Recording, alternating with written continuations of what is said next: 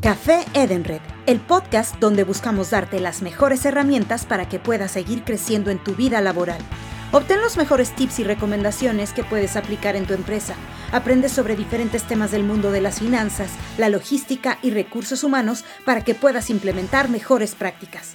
Obtén contenido exclusivo y escucha a nuestros invitados. ¿Estás listo? ¿Tienes ya tu café? Comenzamos. Hola a todos, soy Diana Reyes de Edenred Perú. Bienvenidos a un episodio más de Café Edenred, un espacio hecho para quienes quieren aprender más del mundo empresarial.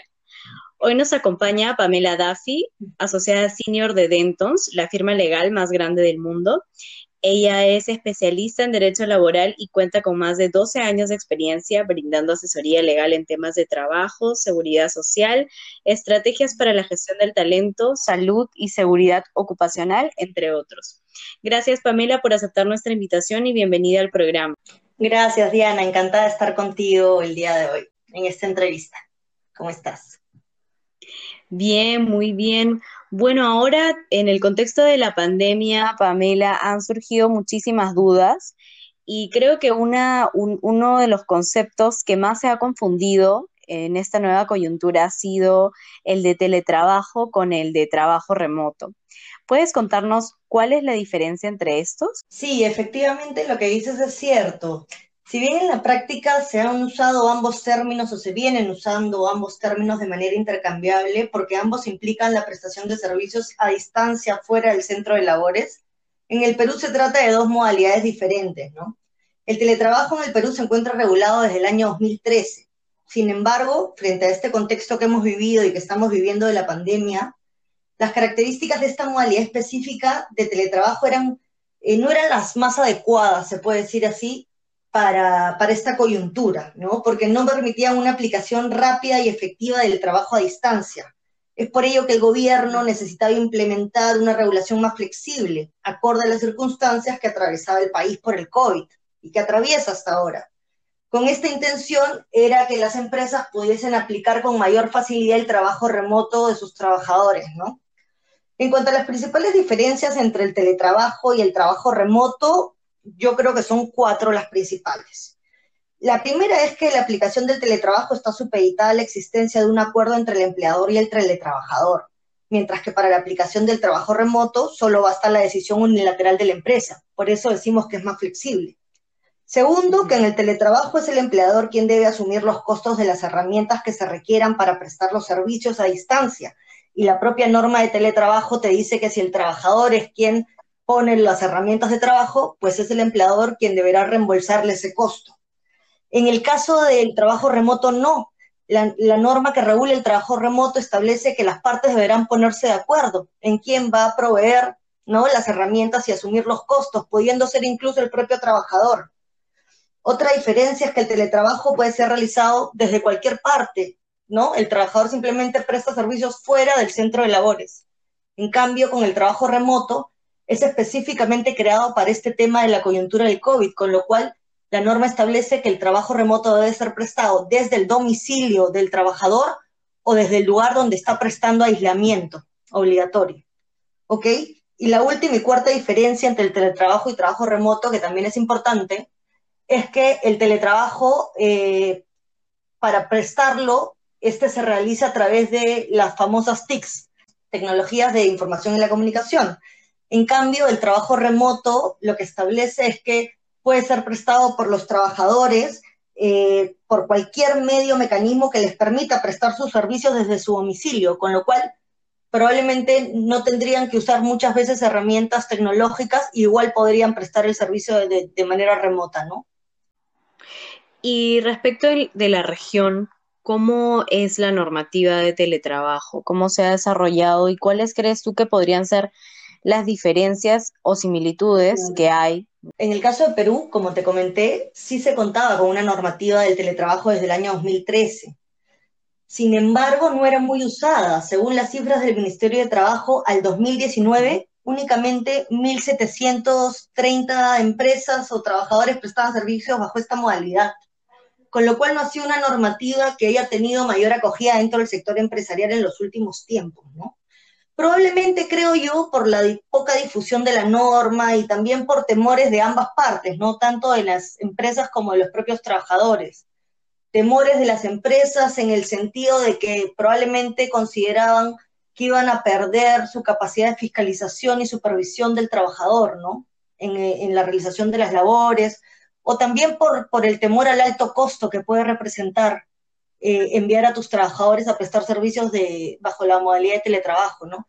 Y en el caso de los trabajadores, creo que el temor eh, podría venir orientado en el sentido que de repente piensen pues que les van a desconocer algunos derechos o beneficios eh, que sí tenían bajo, bajo la prestación de servicios de manera presencial, ¿no? Lo cual no es cierto, finalmente resulta ser mitos, ¿no? Pero no es cierto.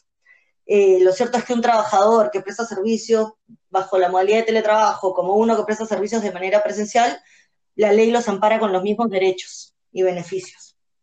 Ahora, en cuanto a la región, de alguna u otra forma, antes de la pandemia, los distintos países tenían regulaciones específicas o disposiciones dispersas que se regulaban en alguna medida esta forma de trabajo, ¿no?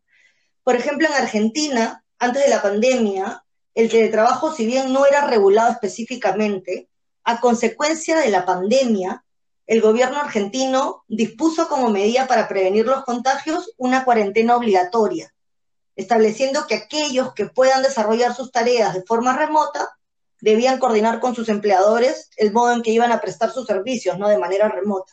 Y paulatinamente ya con la reactivación se han venido habilitando al retorno presencial de sus labores, ¿no? Cumpliendo con los protocolos sanitarios igual que Perú ha cumplido con los protocolos sanitarios en el sector empresarial. Pero además de ello, Argentina ha emitido recientemente una ley de teletrabajo, la 27555, que aún no entra en vigencia. Va a entrar en vigencia cuando termine justamente la cuarentena obligatoria, ¿no? Pero bueno, la regulación del teletrabajo en esta norma argentina es bastante similar a la regulación del teletrabajo en el Perú, en el sentido, por ejemplo, de que se requiere el acuerdo entre las partes, empleador y trabajador, para aplicar la modalidad, y además porque el empleador es quien deberá asumir los costos de las herramientas que requiere el trabajador para prestar sus servicios de manera no presencial. Entonces son bastante similares. En el caso de Colombia, por ejemplo, el teletrabajo se encuentra regulado desde el año 2008 en Colombia, al igual que en el Perú y en Argentina, el teletrabajo es regulado como una modalidad a través de la cual se puede prestar servicios a distancia usando las tecnologías de la información y telecomunicaciones. Esa es la característica particular del teletrabajo. Colombia, por ejemplo, también establece que debe ser el empleador quien debe proveer las herramientas y los auxilios requeridos para el desarrollo de las actividades de los trabajadores, igual que en Perú. Sin embargo, a raíz de la pandemia, Colombia ha emitido una circular, la 41, en junio, la 0041, en junio de este año. Y a través de esta circular ha creado una modalidad especial, así como Perú creó el trabajo remoto, Colombia creó eh, una modalidad de trabajo remoto que ha denominado trabajo desde casa distinta al teletrabajo. Esta circular, la 41, que te comento, fue emitida como consecuencia del aislamiento, ¿no? Ordenado por el gobierno colombiano, con la intención de que los trabajadores permanezcan en la mayor medida posible en sus domicilios y no salgan por el riesgo de contagio. Y esta emergencia en Colombia se ha extendido hasta finales de noviembre, o sea que hasta el 30 de noviembre creo que se ha extendido. Pero bajo esta modalidad de trabajo desde casa, que se ha implementado en Colombia, no estarían obligados los empleadores a asumir los costos del servicio, lo mismo que ha sucedido en Perú. El trabajo desde casa no se puede equiparar al teletrabajo porque no le aplican los mismos elementos, los mismos requisitos ni formalidades. Eh, con lo cual ha sucedido exactamente lo que ha, lo que ha ocurrido en Perú. ¿no? En el caso de Chile, por ejemplo, al igual que en Argentina, antes de la pandemia no existía regulación sobre el teletrabajo. Y es a raíz de esta situación de la pandemia que en marzo de este año el gobierno chileno ha promulgado una ley de teletrabajo que regula el teletrabajo por primera vez, ¿no? Esta norma chilena establece que el teletrabajo debe ser acordado por escrito, igual que en los países que te he comentado. Se puede combinar con el trabajo presencial, acá en Perú también, puede ser mixto, unos días en la oficina y unos días fuera de oficina. Y además establece que las herramientas son proporcionadas por el empleador. Y en todo caso, si es que las proporciona el trabajador, quien se asume cumplir con reembolsar o con pagar los costos es la empresa, ¿no? O sea, muy parecido a las regulaciones de la región. En cuanto a México, por ejemplo, ellos sí están un poco más rezagados en comparación con los países que te he mencionado, porque aún no cuentan con una regulación específica sobre el teletrabajo. Recién hace poco el Senado ha aprobado un decreto que va a permitir regular el teletrabajo, incluyendo esta modalidad de prestación de servicios en uno de los capítulos específicos de la Ley Federal de Trabajo de ese país, ¿no? Pero como te digo, recién se va a regular. A la fecha, México solo regula el trabajo a domicilio, que además tiene una regulación que data de los 80. Y recién en el 2012 se hizo una breve indicación en esta regulación del trabajo a domicilio de que podía ser prestado a través de tecnologías de la información y comunicaciones. Pero una cosa así muy general, no hay una regulación específica al día de hoy clara, tanto para las empresas como los trabajadores, para poder aplicar el teletrabajo. Entonces, ¿qué pasó en México durante esta pandemia, no? Lo que sucedió es que las autoridades, al no haber una regulación en el momento, recomendaron aplicar el teletrabajo a las empresas en base a un principio de libertad contractual, ¿no? Entonces las empresas han pactado convenios con sus trabajadores privados para aplicar el teletrabajo de manera formal, formalizarlo a través de un convenio, ¿no? Y, obligándose a respetar eh, de alguna manera los derechos y, las obligaciones generales en toda prestación de servicios, ¿no? Que, están reguladas además en la Ley Federal del Trabajo. Eh, pero no se encuentran, por ejemplo, ligados a, compensar los costos derivados del teletrabajo, porque no hay una regulación a la fecha que específicamente lo establezca. Yo creo que existen bastantes similitudes ¿no? entre los países en los que se encuentra regulado el teletrabajo, así como similitudes en los países que han emitido disposiciones sobre el trabajo remoto a raíz de la pandemia, ¿no? Bien, Pamela, ahora en Europa eh, están enfrentando ya la segunda ola de contagios de COVID-19 y hay organizaciones de salud que, que, temen que esto pueda ocurrir también en nuestros países. ¿Qué, qué deberían contemplar en el aspecto laboral para enfrentar esta situación si es que se diera? ¿Y de qué manera se podrían preparar las organizaciones y compañías en base a estos primeros ocho meses de Bueno, en el caso peruano, por lo menos, el Estado ha tomado algunas previsiones, ¿no? Por ejemplo, ha extendido la vigencia de las normas que regulan el trabajo remoto hasta julio del 2021. En principio se tenía pensado que esto iba a durar solo durante el estado de emergencia sanitaria, mm. que culmina ahora en el 7 de diciembre de 2020 pero no, ya, ya el Estado emitió una norma que ha extendido la vigencia del trabajo remoto hasta julio del 2021. Entiendo, preveyendo que esto va a dilatarse un poco más, ¿no? Por lo de las vacunas, ¿no? Y la demora en, en que lleguen. Ahora, esta norma que regula el trabajo remoto, si bien se va a quedar hasta el momento, hasta julio del 2021, tampoco es perfecta, ¿no? Contiene algunos vacíos o falencias, en mi opinión, que próximamente yo creo van a tener que, ser de alguna manera contemplados por alguna disposición legal, ¿no? Por ejemplo, eh, se ha omitido la regulación expresa sobre las obligaciones de seguridad y salud en el trabajo, ¿no? Sobre todo normas ergonómicas, teniendo en cuenta que los trabajadores no siempre contarán pues, con un ambiente de trabajo adecuado que cumpla con todas estas regulaciones, ¿no? Se ha omitido además, por ejemplo, regular de manera más detallada la forma en que las empresas deberían fiscalizar el cumplimiento del horario y la jornada de trabajo, que es algo muy importante, y el eventual pago de horas extras. De por sí es complejo para las empresas acudir al domicilio de cada uno de sus trabajadores a verificar esto, ¿no? Pero esto se hace aún más complejo teniendo en cuenta la coyuntura actual de pandemia y los riesgos de contagio que existen. Además, dada la extensión de las normas, yo creo que va a ser necesario regular con mayor precisión quienes deberán hacerse cargo de los costos generados por el trabajo remoto. Por ejemplo, los costos de internet, de luz, laptop, no sé, la tinta de la impresora, la papelería, la, silla ergonómica, los materiales de trabajo, en realidad, eh, en general.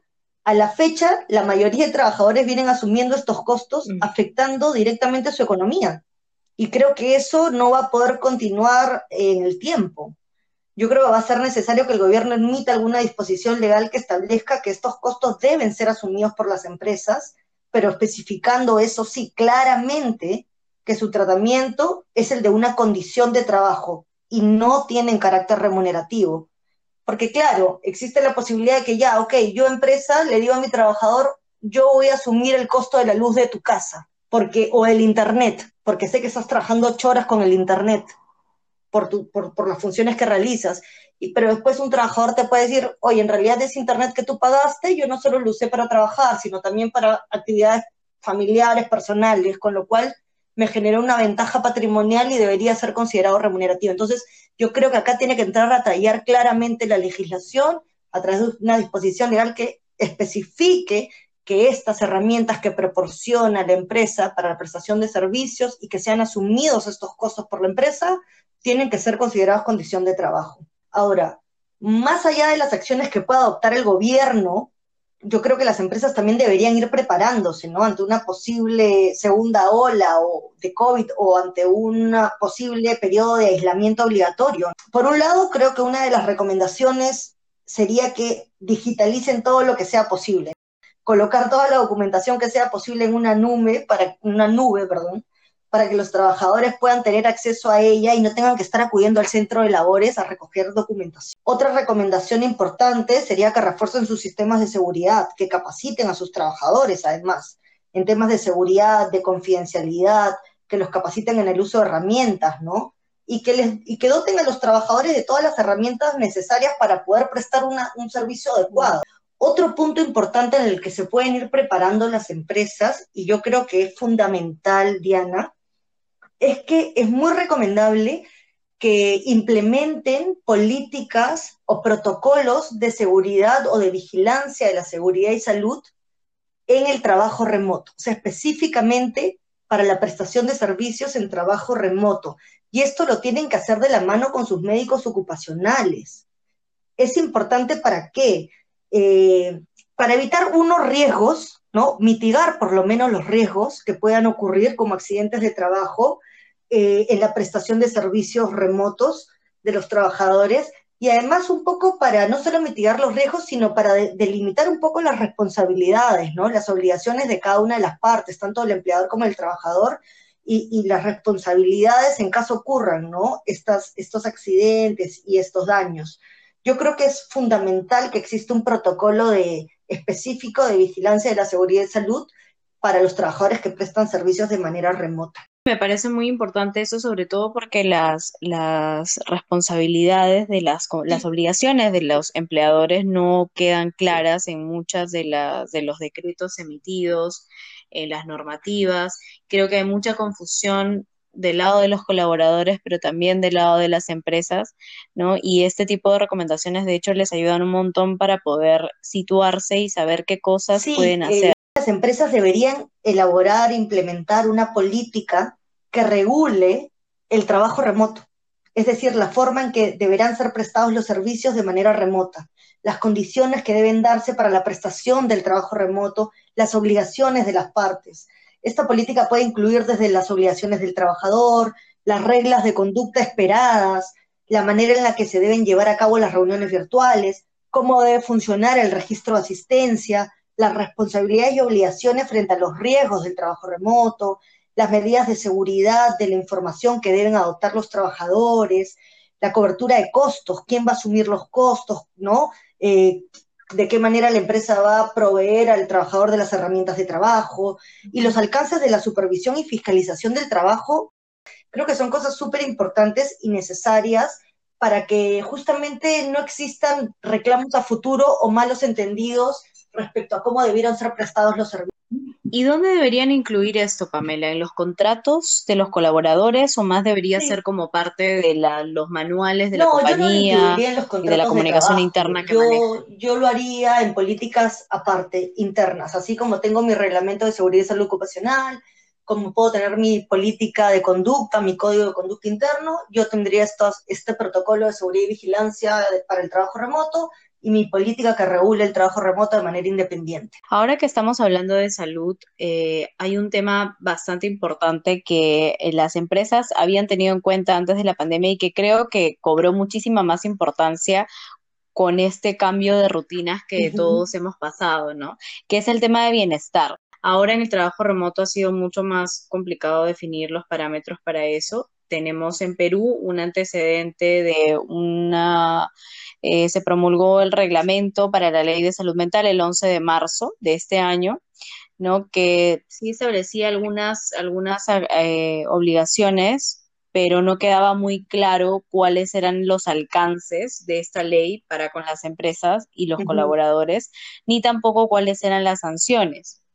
En el escenario de la región a nivel legal, ¿Hay alguna legislación en temas de salud mental? En 2019 en Perú se emitió la ley de salud mental y esta ha sido regulada ahora eh, este año, en marzo, si no me equivoco, ¿no? de este año acá en Perú. Y, y sí, en el caso de Perú, la ley de salud mental y su reglamento tienen algunas disposiciones que se hacen extensivas a las empresas, ¿no?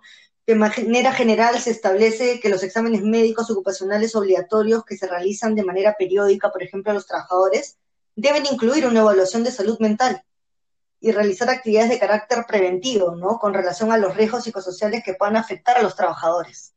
Entre estas medidas, la normativa establece algunos ejemplos, ¿no? Por ejemplo, implementar planes o programas continuos, dice, de cuidado del personal que incluyan actividades socioculturales, deportivas o cuidados ergonómicos y capacitaciones laborales en competencias socioemocionales, entre otros, ¿no?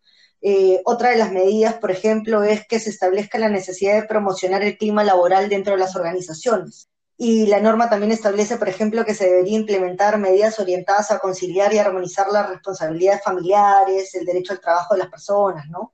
especialmente, sobre todo aquellas que asumen el cuidado de familiares directos en situación de vulnerabilidad, personas con discapacidad, adultos mayores, niños, ¿no? En el caso de la Ley de Seguridad y Salud en el Trabajo peruana, también prevé eh, como obligación la protección de la salud mental de los trabajadores y no solo la salud física. Específicamente se debe realizar el monitoreo, dice, de agentes psicosociales que puedan afectar a los trabajadores. Y en la región también existen regulaciones que regulan la ley de, salud mental, ¿no? En Colombia, por ejemplo, eh, cuenta con una ley de salud mental desde el año 2013. Esta norma establece que dentro del ámbito laboral se debe garantizar que los sistemas de gestión de seguridad y salud en el trabajo incluyan el monitoreo permanente de la exposición de factores de riesgo psicosocial en el trabajo, ¿no? Para proteger la salud de los trabajadores. Y a través de una normativa reciente, creo que es la circular 0046, si no me equivoco, se recomienda a las empresas adoptar medidas para proteger el aspecto psicosocial de sus trabajadores bajo la modalidad de trabajo en casa. O sea, están justamente implementando esta normativa también para, para procurar eh, proteger la salud mental de los trabajadores durante esta etapa ¿no? de la cuarentena y el estado de emergencia. Eh, en Argentina, por ejemplo, eh, cuentan con algunas disposiciones que regulan el bienestar mental de los trabajadores de manera general. la ley de contrato de trabajo en Argentina establece el deber genérico de seguridad a cargo del empleador, indicando que que éste debe ¿no? tutelar la integridad psicofísica de sus trabajadores. En Chile, si bien aún no cuentan con una ley de salud mental, sí hay un plan que está vigente hasta el 2025, un plan nacional de salud mental se llama. Y tiene como uno de sus objetivos estratégicos justamente incorporar al mundo del trabajo como un sector relevante para la promoción y protección de la salud mental, ¿no? Eh, lo que indica este plan, entre otras cosas, es que se requiere impulsar políticas públicas orientadas a generar contextos laborales saludables, ¿no? Y evitar eh, problemas de salud y trastornos mentales en los trabajadores. Y, por ejemplo, en el caso de México, a finales del 2019 se ha emitido la norma 035, esa norma es reciente, y regula los factores de riesgo psicosociales específicamente en el trabajo. Lo que hace esta norma es obligar a las empresas mexicanas a identificar los agentes de riesgo psicosociales que afectan la salud mental de los trabajadores y que adopten las medidas preventivas que sean necesarias para evitar estos agentes de riesgo, ¿no? Que dañan la salud y que decantan finalmente en, el estrés, ¿no? En enfermedades como el estrés y en otras enfermedades peores aún. Pero sí, en la región se está regulando bastante la salud mental creo que es algo reciente y que creo que va a agarrar mayor fuerza en los próximos años. Sí, de todas maneras, y creo que eh, tras lo que ha pasado, eh, con mucha más eh, rapidez, ¿no? Que de lo que se hubiera dado en un escenario natural. Sin COVID. Común. Sin COVID, sí. ¿Qué, otros aspectos, qué, qué aspectos deberían considerar ahora las compañías en temas de salud mental? Con el COVID, ¿no? Porque si bien hay una normativa creo que todo esto quedó como en un segundo plano, de, de alguna forma sí hay eh, colaboradores eh, manifestando cómo ha afectado su vida o su salud mental eh, esta nueva modalidad, pero no vemos buena, no, no vemos todavía muchos ejemplos, eh, por lo menos públicos, de cómo han llevado las empresas este, este camino. Tú, tú puedes contarnos de algunas buenas prácticas que hayas visto en estos temas, el manejo del trabajo remoto y, y, el, y el manejo del bienestar en las compañías? Sí, mira, en realidad eh, la pandemia nos ha presentado varios retos en materia de bienestar en general. ¿eh? Desde el ámbito de la ley de salud mental y sus obligaciones, eh, deberían precisarse si es que el incumplimiento de estas obligaciones, por ejemplo, por parte de las empresas, podría ser sancionado y la forma en la que est estas obligaciones van a ser fiscalizadas. No hay nada todavía al respecto, ¿no? Eh, lo, contrario, en caso no suceda ello, podría tener como consecuencia un incentivo muy, muy bajo para la implementación y cumplimiento de las medidas necesarias ¿no? para salvaguardar la salud mental de los trabajadores, porque claro, las empresas eh, pueden decir, bueno, si no me fiscalizan, eh, no, no, hay, no, hay una, no, hay una, no hay tanto interés en poder implementar medidas, ¿no? Además de ello, yo creo que se deberían establecer obligaciones específicas en materia de en materia laboral, ¿no? Relacionadas con la salud mental y el bienestar de los trabajadores. Si bien la ley de salud mental aporta ideas novedosas, podrían preverse dentro de este sistema de seguridad y salud ocupacional la realización de capacitaciones en materia socioemocional o la posibilidad de contar con servicios de psicología que puedan ser prestados de manera similar al caso del médico ocupacional, ¿no? A la fecha, por ejemplo, tú me pedías algunos ejemplos, ¿no? A la fecha, algunas empresas están brindando estos servicios a sus trabajadores justamente por, porque de alguna manera había todo un aislamiento, ¿no? Un distanciamiento y, están prestando estos servicios eh, como prácticas empresariales exitosas, la verdad.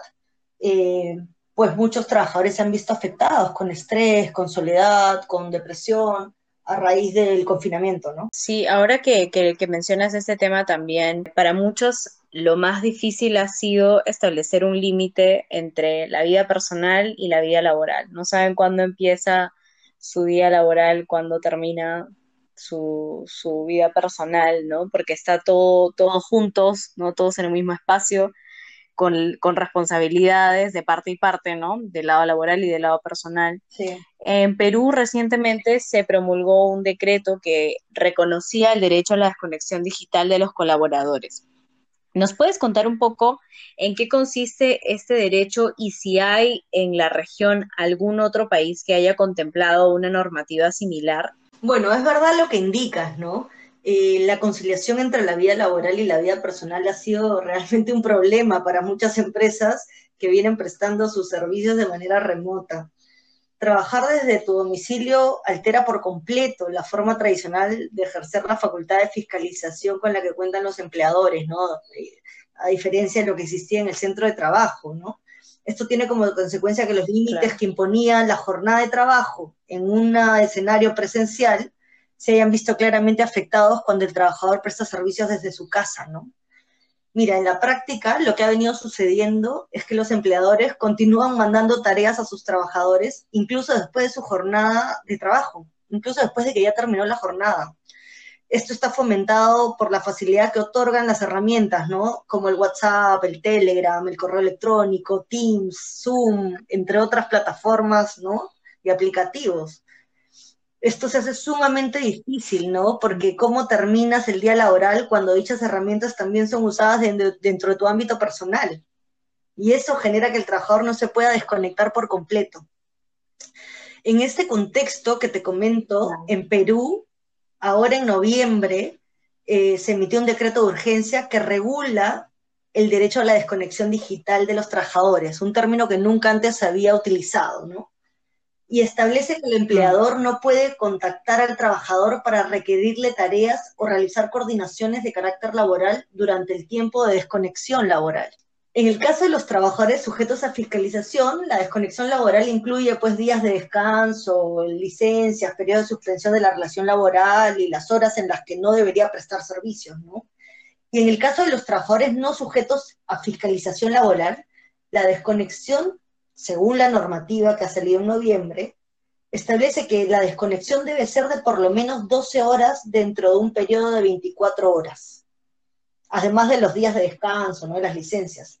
Ahora, hay una crítica ¿no? a, esta, a esta última disposición de la desconexión digital respecto al personal no fiscalizado, eh, porque esta crítica surge en el sentido de que cómo fiscalizo la desconexión digital eh, de un trabajador no fiscalizado cuando por ley su trabajo justamente es no fiscalizable. Él no está sujeto a un horario. Entonces, ¿cómo fiscalizo que la desconexión digital? Es muy difícil. Yo creo que este tema va a tener, va a generar posibles contingencias, no va a tener que ser evaluado y, probablemente surjan eh, disposiciones reglamentarias que de alguna manera detallen un poco más cómo se va a tener que regular la desconexión digital, ¿no? Cómo las empresas van a tener que cumplir con esta obligación, ¿no? De, otorgar a los trabajadores el derecho a esta desconexión digital. Pero en otros países, por ejemplo en la región, también se han pronunciado sobre la desconexión digital. En Chile, por ejemplo, esta ley de teletrabajo eh, que se ha publicado este año consagra también el derecho a la desconexión digital de manera similar a la de Perú. Indica que este debe ser de por lo menos 12 horas al día, igual que en Perú. Además, prohíbe que el empleador se comunique con el trabajador o haga requerimientos en los días de descanso, ¿no? Del mismo. En el caso de Argentina, la nueva ley de teletrabajo, pendiente de entrar en vigencia, recoge el derecho a la desconexión digital también. Determina que quien realice el teletrabajo tendrá derecho a no estar conectado a los dispositivos legales fuera de su jornada laboral, ¿no? Y durante sus licencias, entre otros, ¿no? Establece además que no se podrá sancionar a los trabajadores por hacer el uso de este derecho, que creo que es en todos los casos, ¿no? En todas las legislaciones. En este país, en Argentina, a diferencia de Perú, la norma va un poco más allá.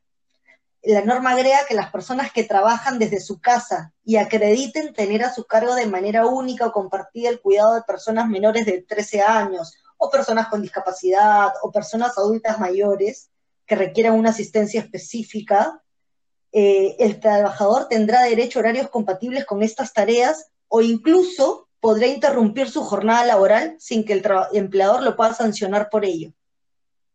O sea, la norma, en este caso mm. Argentina, se pone mucho más en la posición del trabajador, ¿no? Y las necesidades que pueda tener en cuanto a su vida personal, ¿no?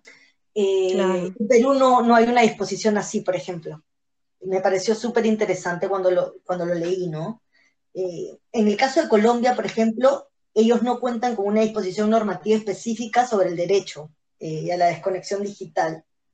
Eh, sin embargo, el Ministerio de Trabajo, a través de una circular que regula el trabajo desde casa, simplemente indica que las partes deben ceñirse a la jornada laboral para garantizar el derecho a la desconexión laboral digital, pero no, no precisa nada más es como que algo bastante general. Y en el caso de México, por ejemplo, el mes pasado, en octubre, la Comisión de Trabajo del Senado emitió un dictamen reconociendo este derecho a la desconexión digital, pero también aún no ha sido aprobada la norma que contiene esta disposición, con lo cual en realidad Chile, Argentina y Perú son los más avanzados en ese sentido. Por lo pronto, ¿qué recomendaciones le darías a las compañías para ir en, dirección de lo, de lo que marcan los decretos ahora, ¿no? De lo que marca la normativa con respecto a este derecho. Miren, el Perú no se emitió una norma complementaria, como te digo, sobre el, sobre el derecho a la desconexión digital, ¿no? Ni se ha precisado las sanciones a las que las compañías se encontrarán expuestas, ¿no? En caso de incumplimiento. Eh, sin embargo, esto no quiere decir que las empresas no deban respetar este derecho, ¿no? Y que deban adoptar además medidas internas para, para cumplir para cumplir con ello, ¿no? Yo creo que una recomendación importante, por ejemplo, es que las empresas limiten el uso ¿no? de las herramientas tecnológicas de sus trabajadores y, que establezcan que éstas sean solo utilizadas en el ámbito laboral eh, y no para fines personales y dentro del horario de trabajo. Por ejemplo, yo como empresa puedo establecer a mis trabajadores que, por ejemplo, un celular corporativo no puede ser utilizado para fines personales y que el correo electrónico corporativo sea únicamente de uso corporativo. Entonces, porque ¿qué sucede? Que en la práctica los trabajadores usan el correo corporativo incluso para ver temas personales y usan el WhatsApp y el número de teléfono con el WhatsApp corporativo también para asuntos personales. Y yo creo que eso va de alguna manera borrando la línea, ¿no? Entre la vida personal y laboral. Entonces yo creo que las empresas sí pueden adoptar medidas, como por ejemplo, el celular que te doy es solo para fines laborales. El fin de semana lo apagas. Terminada tu jornada laboral, lo apagas. Eh, igual, el correo electrónico es solo para fines laborales, no debes usarlo para fines personales, porque justamente lo que buscamos es proteger tu salud mental y, proteger ¿no? el derecho de los trabajadores a la desconexión digital. Bueno, Pamela, muchísimas gracias. Se nos ha acabado el tiempo. Ha sido un tema muy interesante y te agradezco mucho por haber participado de este espacio, aclarándonos estas dudas y esperamos tenerte pronto de regreso por el programa. Claro que sí, Diana, más bien encantada, encantada de estar contigo en esta entrevista y, para cuando necesites, yo feliz de, de conversar contigo sobre cualquier otro tema de interés. Perfecto. Gracias, Pamela. Te esperamos a todos en el siguiente podcast. Gracias por habernos acompañado en otro episodio de Café Edenred, conectando empleados, empresas y comercios. Te esperamos en nuestra siguiente emisión. Hasta la próxima.